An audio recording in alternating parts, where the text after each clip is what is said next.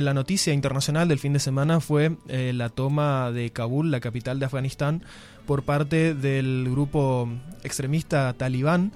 El regreso de, este grupo tras la retirada de las tropas de la OTAN encabezadas por Estados Unidos, unas imágenes realmente impactantes, esta, la cantidad de gente tratando de encontrar un, lugar en algún vuelo, invadiendo también el aeropuerto internacional para tratar de, salir del país, la desesperación eh, que se puede ver en, en este pueblo después de 20 años de una tensa transición que al final no terminó de ser.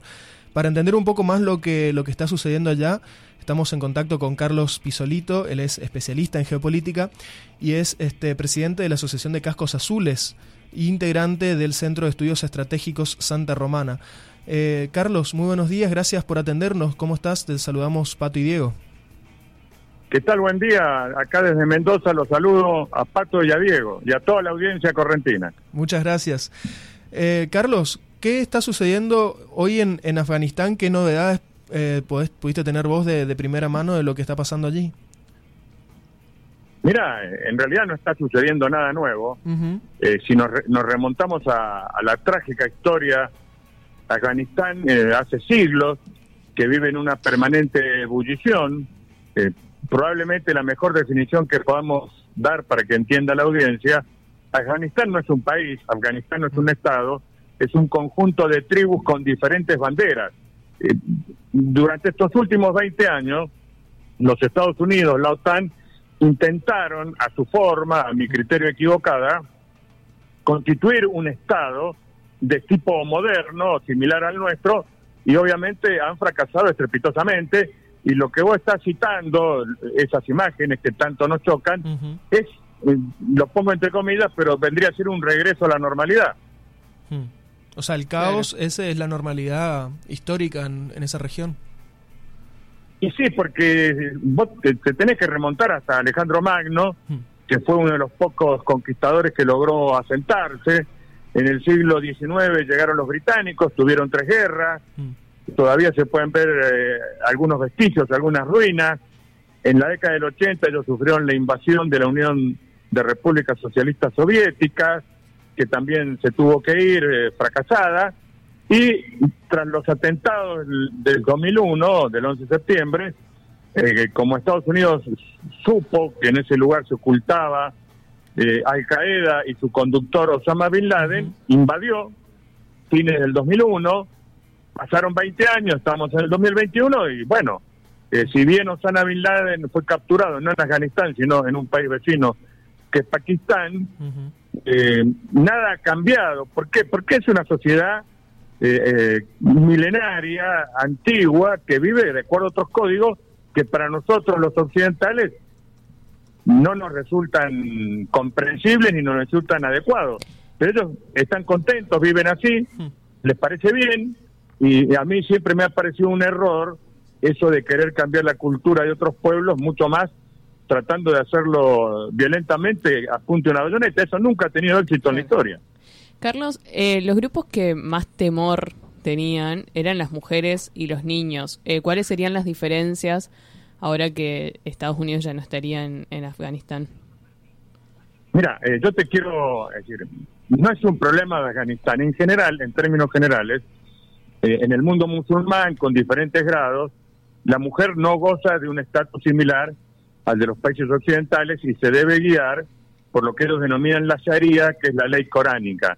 Obviamente Afganistán lleva esto a un extremo prácticamente absurdo. Lo que yo me lamento, como los Estados Unidos puso énfasis justamente en tratar de occidentalizar esas culturas milenarias, eh, impulsaron que las mujeres se quitaran el velo, que estudiaran, que salieran a la calle sin protección masculina.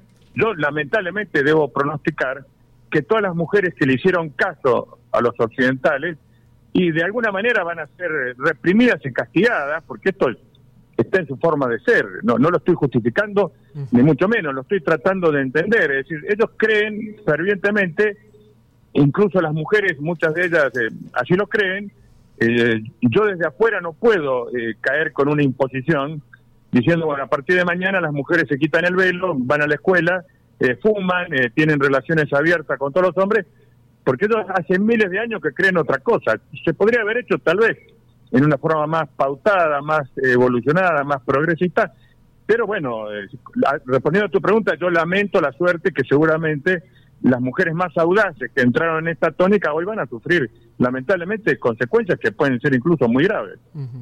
Ahora, en este, en este plan de, Estados Unidos de occidentalizar, es algo que en general eh, creo que nos cuesta mucho a los occidentales tratar de entender un concepto de, Estado de nación que no se ajuste al, nuestro, ¿no? como es el caso de Afganistán.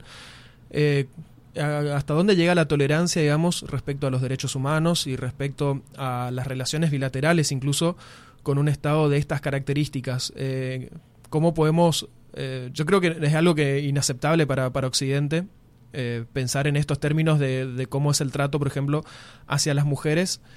no solo porque, por un lado, respetando la cultura milenaria, pero el otro lado, como lo que decís, es llevar a un extremo este, absurdo, digamos. ¿Cómo van a ser las relaciones después de eso y eh, qué grado de tolerancia se debe admitir por parte de los, de los demás naciones? Mira, no, yo creo que eh, es un problema que no tiene solución. A ver, eh, yo viví un año, no tuve ninguna posibilidad de imponer mi punto de vista, porque mm. es, su tierra, es su familia, es su sangre. por ejemplo, yo es un lugar que hace muchísimo calor, yo a veces me vestía según sus cánones, que soy hombre, de forma inapropiada porque usaba pantalones cortos, sandalias y mangas cortas. Bueno, venía la policía religiosa y me obligaba a que no me cubriera. ¿Qué me quedaba? Hacerme loco, me partía en la cabeza un garrotazo. Eh, si voy acompañado, como fue el caso de Estados Unidos, por una potencia militar, con divisiones, con helicópteros, y voy a lograr por, por un tiempo, mientras yo esté sobre el terreno, que más o menos eh, me respeten. Pero una vez que yo me fui, es el caso que acaba de suceder, el agua, el río vuelve a su curso. Es decir, acá lo que hay que entender, yo creo que los occidentales tenemos que tener, en, principio, un respeto hacia otras culturas. Es decir, eh, porque intentar cambiarlas eh, nos sale más caro el remedio que la enfermedad, como yo decía más en la otra pregunta. Es decir, las pobres mujeres que creyeron en la occidentalización. Se quitaron el velo, fueron a la escuela, fumaron, eh, salieron con hombres que no pertenecían a su familia, hoy van a sufrir tremendas consecuencias.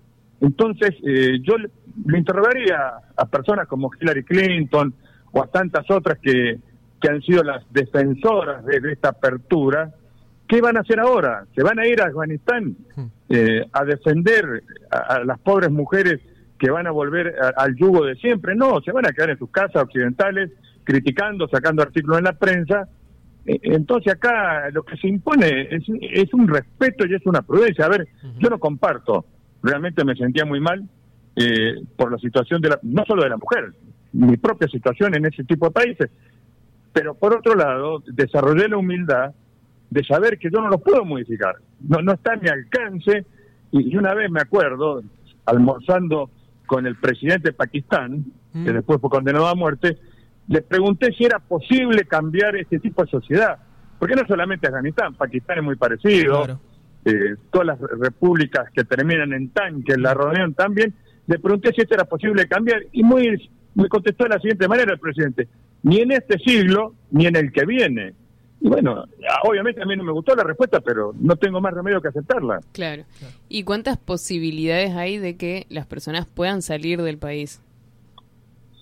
Mira, eh, uno de los problemas que tiene Afganistán es un país mediterráneo, es un país que, está rodeado de montañas, el paisaje es bellísimo, eh, yo lo comparo muchas veces con la cordillera mendocina y sanjuanina, son montañas de 5.000, 6.000 metros de altura, valles intermontañosos, caminos de tierra, eh, es prácticamente, no, no es imposible, por supuesto, pero voy a imaginarte que estás en un lugar montañoso, con pocos caminos, eh, eh, no hay muchos medios de transporte, el medio de transporte más eh, que se ve no, no son ni autos ni camiones, son una especie de motitos que nosotros supimos tener, no sé si vos te acordarás, hace muchos años, esas motos de tres ruedas, tipo Ciambreta, donde suben 15 o 20 personas, por supuesto la tracción a sangre, se ven burros, asnos, mulas, caballos, es, otra, es, como si a vos te transportaran digamos, al siglo XII o al siglo X, ¿viste? en la Edad Media. Eh, entonces, eh, esa gente, por eso es la desesperación que hemos visto en las imágenes de subirse un avión, eh, a veces hasta torpemente, colgándose de la rueda o de las alas, con consecuencias tremendas para los que lo hacen. Es decir, es una situación que hasta te diría, eh, para nosotros es difícil de comprender, porque claro, nosotros vemos a nuestras mujeres con su libertad, tomamos un avión, tomamos un taxi, nos vamos, venimos, bueno, eso, cuando vos cruzás esa frontera, y no me refiero a Afganistán, sino prácticamente en Medio Oriente, todo eso desaparece. Y comenzás a jugar con otras reglas, de hecho ya la vestimenta, por ejemplo, yo cuando iba con mi mujer y mis hijas, le gritaban de todo. Por supuesto, yo no entendía, pero me daba cuenta por el tono qué es lo que le estaban diciendo.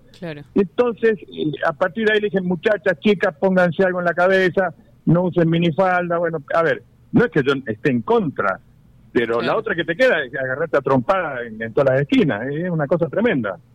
Claro. Eh, estamos hablando con Carlos Pisolito, él es especialista en geopolítica y también es fundador de Alcopaz, la Asociación Latinoamericana de Centros de Operaciones de Paz.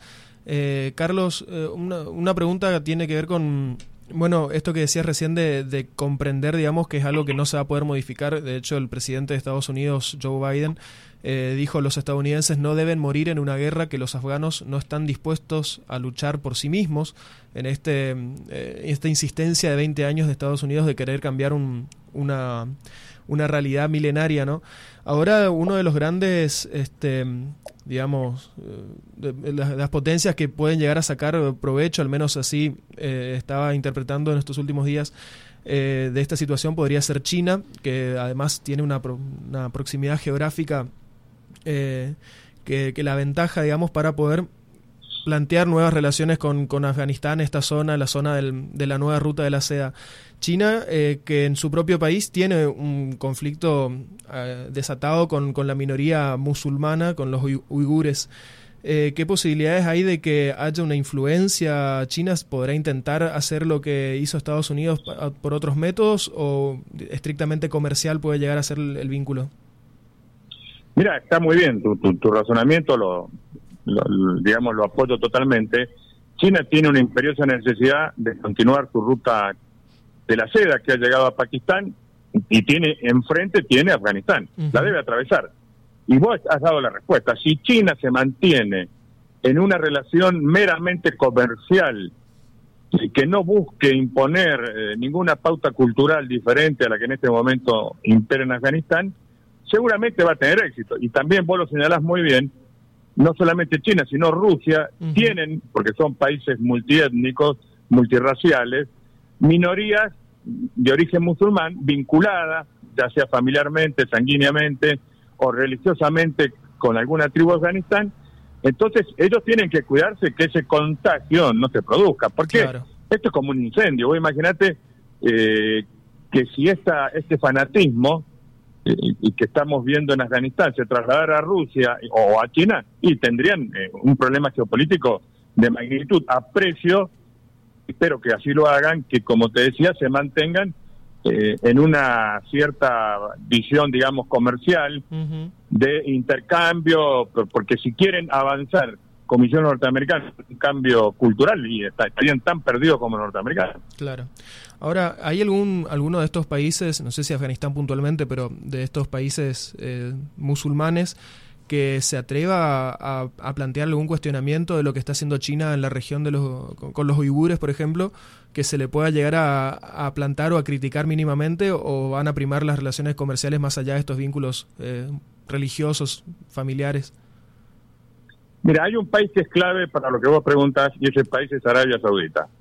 eh, ¿Por qué? Porque la palabra talibán, que es un plural, no, existe la palabra talibanes, eh, significa estudiante. ¿Por qué? Porque cuando se produce la invasión soviética a Afganistán en la década del 80, los jóvenes mm, de edad, eh, colegio secundario, 13, 14, 15 años, fueron llevados por los sauditas de Afganistán a Riyadh, que es la capital de Arabia Saudita, y ahí en las madrazas se los instruyó en la, la Sharia, en, el wahhabismo, que es la, versión más extrema del Islam sunita, y esos cuando volvieron son los talibanes, los talibanes. Bueno, lo mismo yo lo vi cuando estuve en Indonesia, grupos de chicos indonesios, porque claro, Arabia Saudita es un país, es una monarquía, pero multi multimillonaria, que busca difundir el Islam a través de la enseñanza en sus madrazas. Las madrazas son las mezquitas, pero no solamente son un templo, son algunas tienen eh, hospitales, otras tienen universidades de, muy alto nivel cultural. Entonces, sí, eh, debe haber varios países, pero el más importante es Arabia Saudita, que o casualidad o, no, es un país aliado de los Estados Unidos mm. que maneja un sistema de becas, un sistema de, de, de, estudio con los jóvenes de estos países. Entonces vos vas a tener uigures, vas a tener chechenos, vas a tener eh, serbios, que tienen todos sus gastos pagos y ¿qué hacen ellos? Ellos le transmiten este fervor religioso a través del guavismo, que es la versión más extrema, más tradicional del Islam Sumi. Es decir, ellos están sembrando bombitas de tiempo mm. que en algún momento yo creo que van a explotar. Mira. Eh, Carlos, muchísimas gracias por este contacto, por ayudarnos a, a, razonar un poco más y a ponernos en situación de lo que está pasando en esta parte del mundo. Y bueno, gracias por, por tu tiempo, te mandamos un abrazo grande. Te agradezco y te felicito porque veo que seguís y conocés bastante la situación. Un abrazo para todos. Un abrazo grande. Ahí estaba Carlos Pisolito, entonces, especialista en geopolítica y fundador de Alcopaz, la Asociación Latinoamericana de Centros de Operaciones de Paz.